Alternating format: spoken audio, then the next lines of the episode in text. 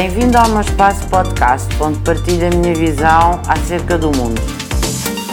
O racismo uh, é algo que existe, eh, eu diria, no planeta Terra e na história da humanidade, desde que há, uh, se quisermos, o Adão e a Eva. Uh, portanto, o racismo sempre houve e creio que sempre haverá cabe a cada um de nós combater precisamente este. Eh, é uma teoria científica, como sabemos. Houve um regime racista no mundo, eh, eh, expressamente racista, foi o regime nazi. Houve depois muitos outros regimes, mas não tinham na sua essência e na sua marca ideológica o racismo. Hitler uh, tinha isso no seu programa político e criou uma sociedade assente ideologicamente no racismo. Uh, e quando ele cria uh, o, o, o, o, ser o, o alemão puro, a raça ariana pura, isso é verdadeiramente o racismo. E, portanto, combater o racismo é algo, uh, eu diria, difícil e que impõe a todos os Estados políticas públicas muito fortes que devem envolver o poder local, ou seja, isto não pode ser feito só através do poder central, não pode ser feito só através de um programa de governo. E, e reparem que o Conselho da Europa ainda agora veio dizer que uh, os Estados-membros devem incluir nos manuais escolares a história do povo cigano e, portanto, isto responde àquilo que, que acaba de me colocar. Como é que podemos mudar o racismo? Qual é o contributo da escola? Eu diria que o contributo da escola é único, é impar. Sem uma educação contra a discriminação, sem uma educação contra a desigualdade, sem uma educação contra o preconceito, por muitas políticas que hajam, por muitas leis, por mais nobres que sejam, não conseguiremos debelar o racismo.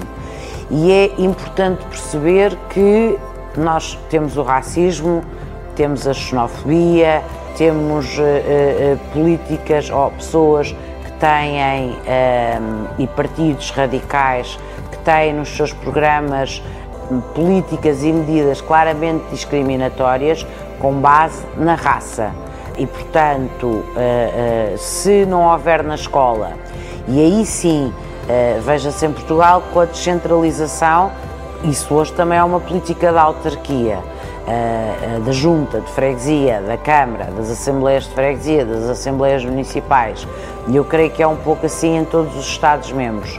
Mas se nós não tivermos conteúdos programáticos no manual escolar, nas ferramentas de trabalho, na mensagem que o professor passa ao aluno, nós continuaremos a ter o preconceito e continuaremos a ter a discriminação, porque eh, o estudante nunca é confrontado com o outro que é diferente dele.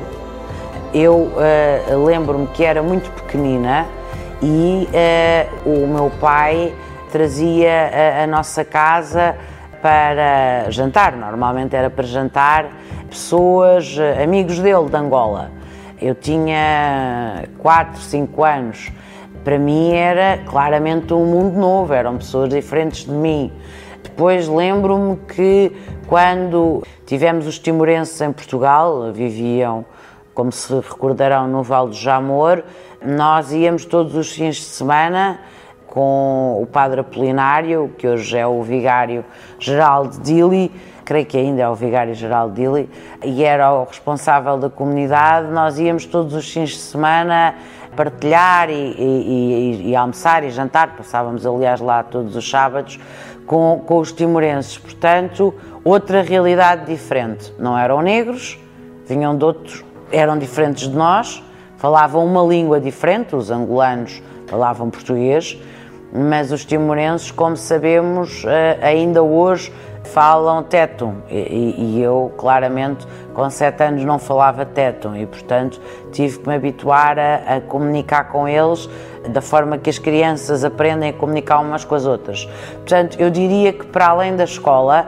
a família é também um local muito importante de explicar, mas é explicar pelo exemplo, pela vivência.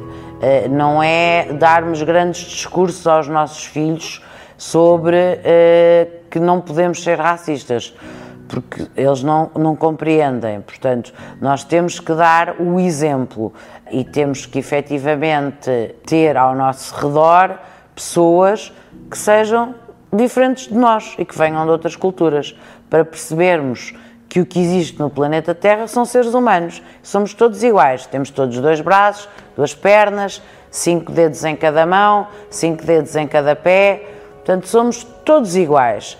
E por isso a União Europeia aposta tanto no programa Erasmus, porque mesmo dentro da União Europeia nós sabemos que há um grande preconceito e que há Estados que acham que outros Estados, por exemplo, o Estado português, os portugueses são preguiçosos, são porcos, são feios.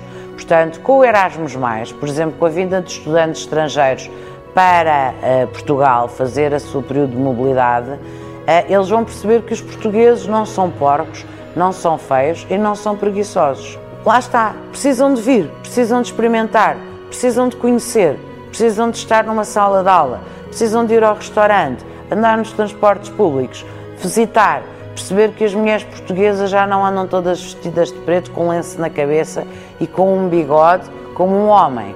Portanto, os estereótipos são coisas terríveis e cabe-nos a todos nós. Eu digo sempre: o Estado somos todos nós. Quem está na Assembleia da República são os nossos representantes, de onde sai o governo. Portanto, nós é que fazemos o Estado. Somos cada um de nós. Por isso é que nós votamos. Por isso é que nós somos uma democracia e somos um Estado de direito, livre e pluralista e democrático, naturalmente. E devo dizer que, enquanto portuguesa, tenho o maior orgulho na nossa história, tenho o maior orgulho nos laços que estabelecemos com povos por todo o mundo. E para ter orgulho na história é preciso conhecer a história. E, portanto, voltamos à escola e voltamos à necessidade imperiosa de estudarmos e de nos qualificarmos todos. Porque muitas vezes o racismo parte da ignorância, parte de não se saber, de não se conhecer. E, portanto, desconhece e tem-se medo de tudo aquilo que não se conhece. Portanto, se conhecermos, se soubermos, o racismo desaparecerá.